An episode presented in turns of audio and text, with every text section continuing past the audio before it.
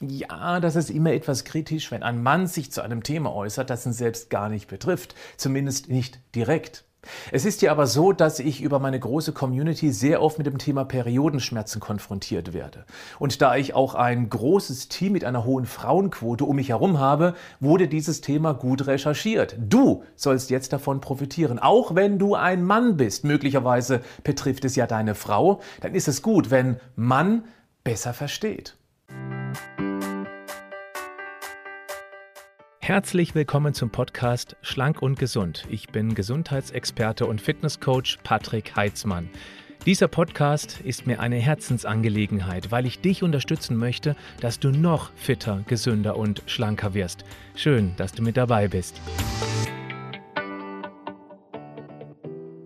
Zunächst mal die typischen Menstruationsbeschwerden, die natürlich individuell stark oder schwach ausfallen. Und Männer Hört mal genau hin, wie Frauen darunter leiden. Eingeschränkte körperliche und geistige Leistungsfähigkeit, Müdigkeit und Erschöpfung, Nervosität, Reizbarkeit, krampfartige Unterleibsschmerzen, Kopfschmerzen, Migräne, Schwindel, Herzklopfen, niedriger Blutdruck, ein schlechteres Hautbild, strohiges oder auch fettigeres Haar und, wichtig, vermehrt Wassereinlagerungen. Achtung, das ist wichtig. Wer sich genau in dieser Zyklusphase wiegt, kann plötzlich zwei oder auch drei Kilogramm mehr wiegen. Das ist kein Fett, das ist Wasser und das geht auch wieder weg.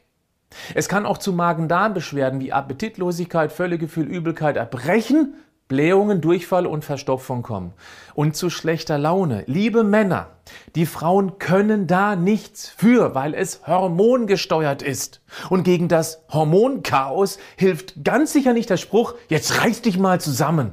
Mediziner unterscheiden zwischen zwei Formen der Menstruationsbeschwerden. Da gibt es die primären Menstruationsbeschwerden, die durch körpereigene Botenstoffe ausgelöst werden. Und es gibt die sekundären Menstruationsbeschwerden, die durch andere Erkrankungen oder auch den Lifestyle verursacht bzw. beeinflusst werden. Die primären Menstruationsbeschwerden werden durch bestimmte körpereigene Schmerzbotenstoffe, die sogenannten Prostaglandine, oder auch durch das Zusammenziehen der Gebärmuttermuskulatur beim Abstoßen der Gebärmutterschleimhaut verursacht. Dadurch verschlechtert sich die Durchblutung der Gebärmutter, was wiederum diese Schmerzen auslöst. Die sekundären Menstruationsbeschwerden werden durch andere Erkrankungen verursacht oder können als Folge mechanischer Verhütungsmittel wie Spiralen ausgelöst werden. Bei ungefähr 50 Prozent aller Menstruationsbeschwerden ist in diesem Fall die Endometriose, das Wachstum der Gebärmutterschleimhaut außerhalb der Gebärmutter, die Ursache. Klassische Behandlungsmöglichkeiten sind die Gabe von Östrogenen oder Progesteron, falls ein Mangel nachgewiesen wurde. Und da die Schilddrüse auch eine ganz wichtige Rolle beim Zyklus spielt, ist hier auch ein ganz wichtiger Ansatzpunkt. Leider mit der Problematik, dass sich nicht wirklich viele Ärzte richtig gut damit auskennen. Es reicht eben nicht, einfach mal den TSH-Wert zu bestimmen, weil der kaum eine Aussagekraft hat. Zum Thema Schilddrüse habe ich schon einige Podcasts gemacht. Ich verlinke dir das mal in die Show Notes. Manchmal kommt man auch nicht um Schmerzmittel oder Krampflöser herum. Das sind natürlich dann chemische Eingriffe und es braucht eine enge Kontrolle durch den behandelnden Arzt. Als Alternative empfiehlt sich definitiv die Pflanzenheilkunde. Die Jamswurzel kommt aus der chinesischen Medizin und wird dort schon lange als pflanzliche Quelle gegen Regelschmerzen eingesetzt. In der Wurzel steckt das sogenannte Diosgenin, welches eine strukturelle Ähnlichkeit mit dem körpereigenen Geschlechtshormon Progesteron hat. Das kann dann für einen natürlichen Ausgleich sorgen bei einem ganz oft typischen Mangel. Auch die Schafgabe wird mit der Naturkunde bei Menstruationsbeschwerden eingesetzt, da ihre Inhaltsstoffe als beruhigend, krampflösend und entzündungshemmend gelten. Die Frauenmantelpflanze zählt ebenfalls zu den Frauenkräutern, der eine menstruationsregulierende und krampflösende Wirkung nachgesagt wird. Safran wirkt ebenfalls krampflösend. Hopfen wirkt beruhigend und schlaffördernd. Vitamin B6 hilft bei der Hormonregulation. Zink ist wichtig für das Immunsystem und unterstützt ein schöneres Hautbild. Und Vitamin C ist ein sehr wichtiges Antioxidant und kann Entzündungsprozessen entgegenwirken. wow, so vieles, was helfen kann. Ja, wie soll man das denn alles nehmen? Bei Vita Moment haben wir uns genau darüber Gedanken gemacht und sehr aufwendig ein Komplexprodukt entwickelt, den FEM-Komplex.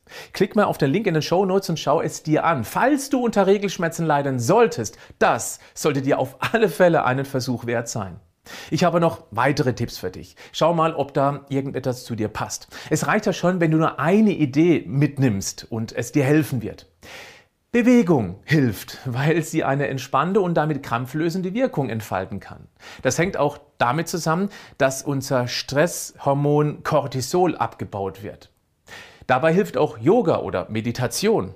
Aromatische Öle sind ebenfalls sehr zu empfehlen. Google das mal. Da gibt es eine ganz große Bandbreite an Einsatzmöglichkeiten, auch außerhalb Menstruationsschmerzen.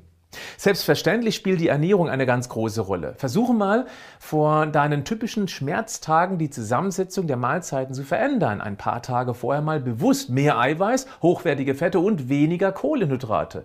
So gut es geht auf Nahrungsschrott und auch Süßigkeiten, vor allem gesüßte Getränke verzichten, weil das Zeug ständige Blutzuckerschwankungen verursachen kann, was dein Hormongleichgewicht empfindlich stört. Vielleicht hilft dir um diese Tage herum auch ein Ernährungstagebuch, um herauszufinden, was zu besonders starken Symptomen führt. In ganz harten Fällen, wenn nichts davon hilft, lautet mein Tipp, eine umfangreiche Vitalstoffanalyse zu machen, inklusive Aminogramm. Leider gibt es noch nicht so viele Ärzte, die das unterstützen. Das heißt, dann auf die Suche zu gehen. Aber Herauszufinden, wo sich Mängel verstecken, um die dann ganz gezielt auszugleichen, kann ein Game Changer sein. Oft sind es einige Vitalstoffe, die im Mangel sind, die das ganze Uhrwerk des Lebens ins Stocken bringen. Bleib da dran. Du wirst monatlich daran erinnert, wie wichtig das Thema ist. Bleib gesund, aber mach auch was dafür.